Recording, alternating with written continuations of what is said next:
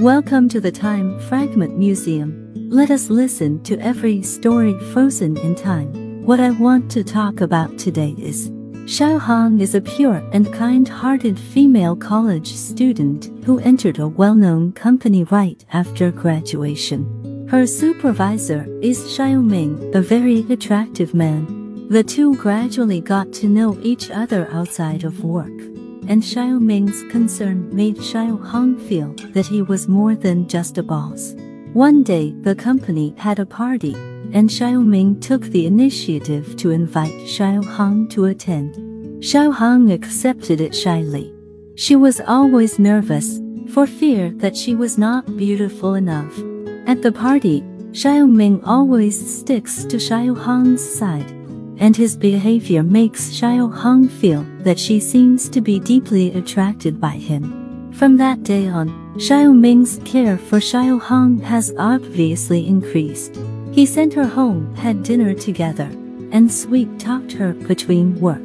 Xiao Hong gradually fell into this romance, and she decided that Xiao Ming must be the prince charming she had been waiting for for a long time. One day, Xiao Hong rushed to the company only to find that her desk had been occupied by someone else. She went to inquire and got the news that the company had fired her a month ago. Xiao Hong felt that the sky was falling apart. She cried and went to find Xiao Ming, only to find that he had disappeared. Only then did Xiao Hong realize that she was a plaything played by Xiao Ming. He is just a prodigal son in love, who uses love words to obtain his own feelings and trust, and disappears after he achieves his goal. Xiao Hong cried bitterly. She hated her innocence, and even more hated the devil pretending to be Prince Charming.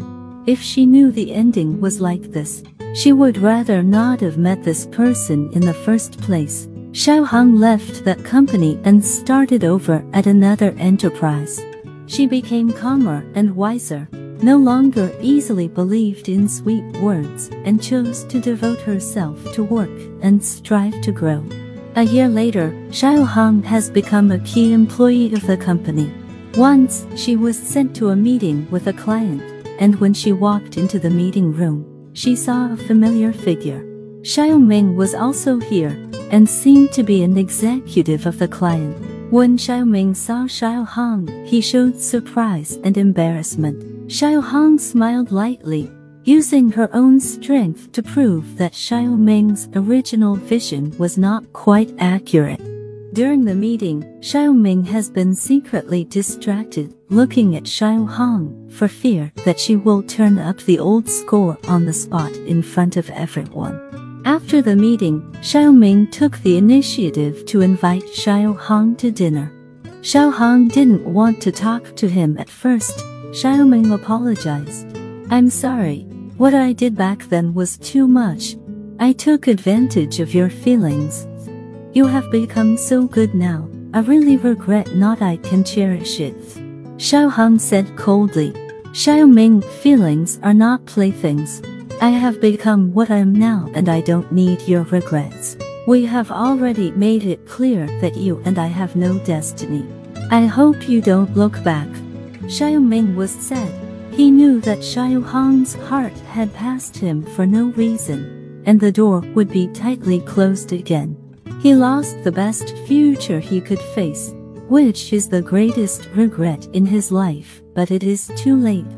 The story ends here. It tells the transformation of a girl and the loss of love. Xiao Hong has learned the cruelty of emotions, she no longer believes in hypocrisy and chooses to invest in her own growth. When Xiao Ming regrets and wants to start again, Xiao Hong understands that they are no longer destined, and the best time in life is gone forever. Xiao Hong became smart under the blow of life, and Xiao Ming knew how to cherish after losing. However, the most beautiful meeting is always at the wrong time so life becomes beautiful and sad. Each of us may face and experience such growing pains. It makes us wiser. In our relationship, we learn to let go and cherish. This may be the most important lesson in life. Find yourself in the midst and then work hard embrace the truest happiness. Life is short. We can't wait for the gift of fate, but we have to work hard, grow hard, love and be loved hard. Only after experiencing life and death, we will understand that possession is the most precious. This may be life. In the process of growing up, learn to cherish and be grateful little by little, and then try to live out the most authentic and touching appearance of yourself.